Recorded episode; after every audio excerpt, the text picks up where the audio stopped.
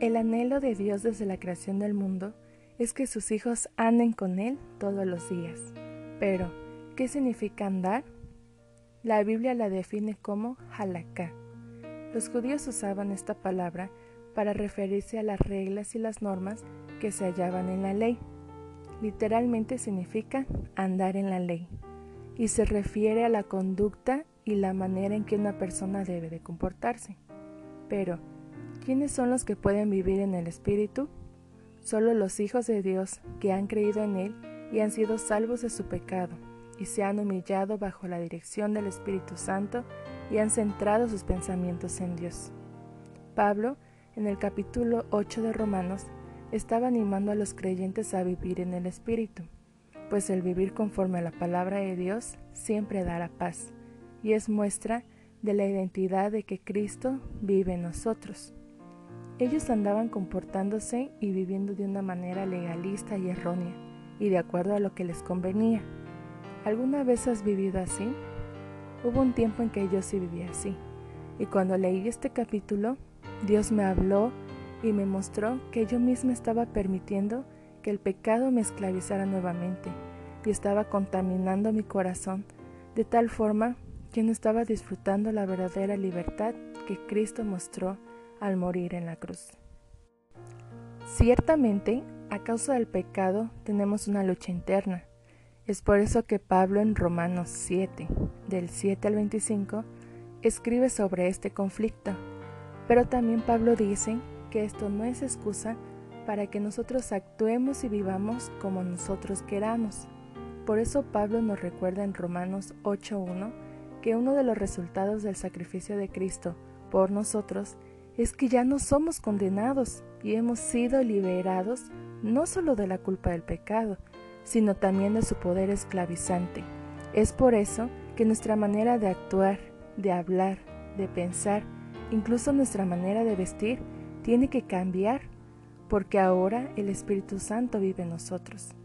En Gálatas 5, 19, 23 podemos ver la diferencia en los que ya son hijos de Dios y aquellos que no lo son.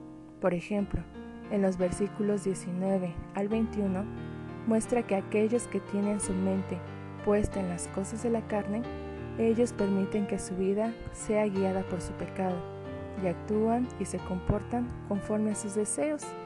Pero los que son de Cristo han sido guiados por el Espíritu Santo, de modo que su forma de actuar y vivir han cambiado. Versículos 22 y 23.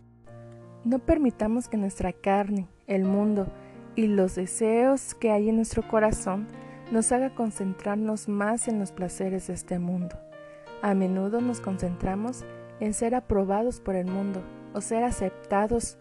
Por eso, hoy en día hay varios jóvenes que están luchando tremendamente con un pie en el mundo y otro en la iglesia. Si es posible, aléjate de las malas amistades que te están induciendo a pecar Pide a Dios su ayuda y Él te la dará.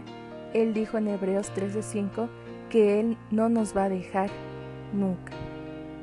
Antes de morir, Jesús animó a sus discípulos en Juan 17:16 diciendo que ellos ya no eran el mundo. ¿Por qué crees que lo decía?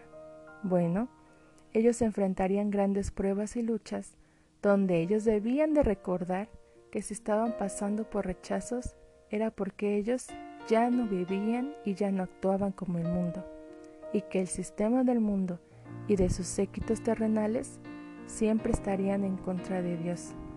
Eso debe de llenar de ánimo nuestros corazones, pues a veces como jóvenes queremos seguir viviendo y actuando de ambas maneras, porque no queremos sentir los rechazos y las burlas del mundo, o porque no queremos soltar ciertos pecados que nos pueden dar popularidad con los que dicen ser amigos. Los discípulos cuando Jesús dijo eso, quizás tuvieron temor porque Él ya no estaría con ellos.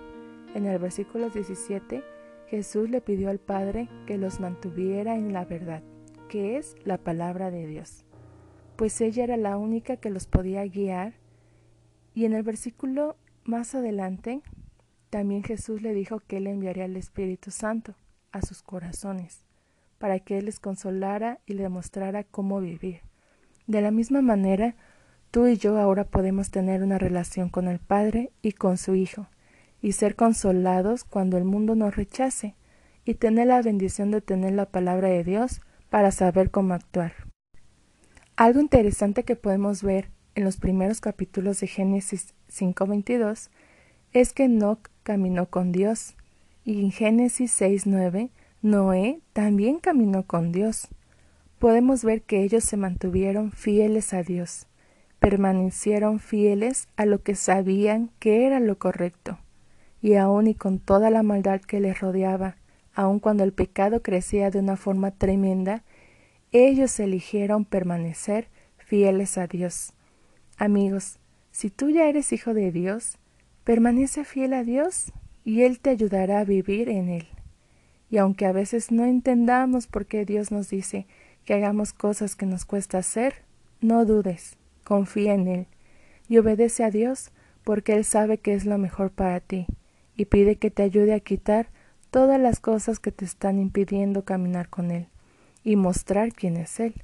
Y como dijo un predicador, Considera el precio que pagó Jesús por nuestro pecado, y vivamos y comportémonos de acuerdo a su palabra. Y si tú ya has fallado y has alejado tu vida del Señor, y te has alejado de Él, y tus pensamientos no han sido Dios, puedes pedir perdón y el Señor te perdonará.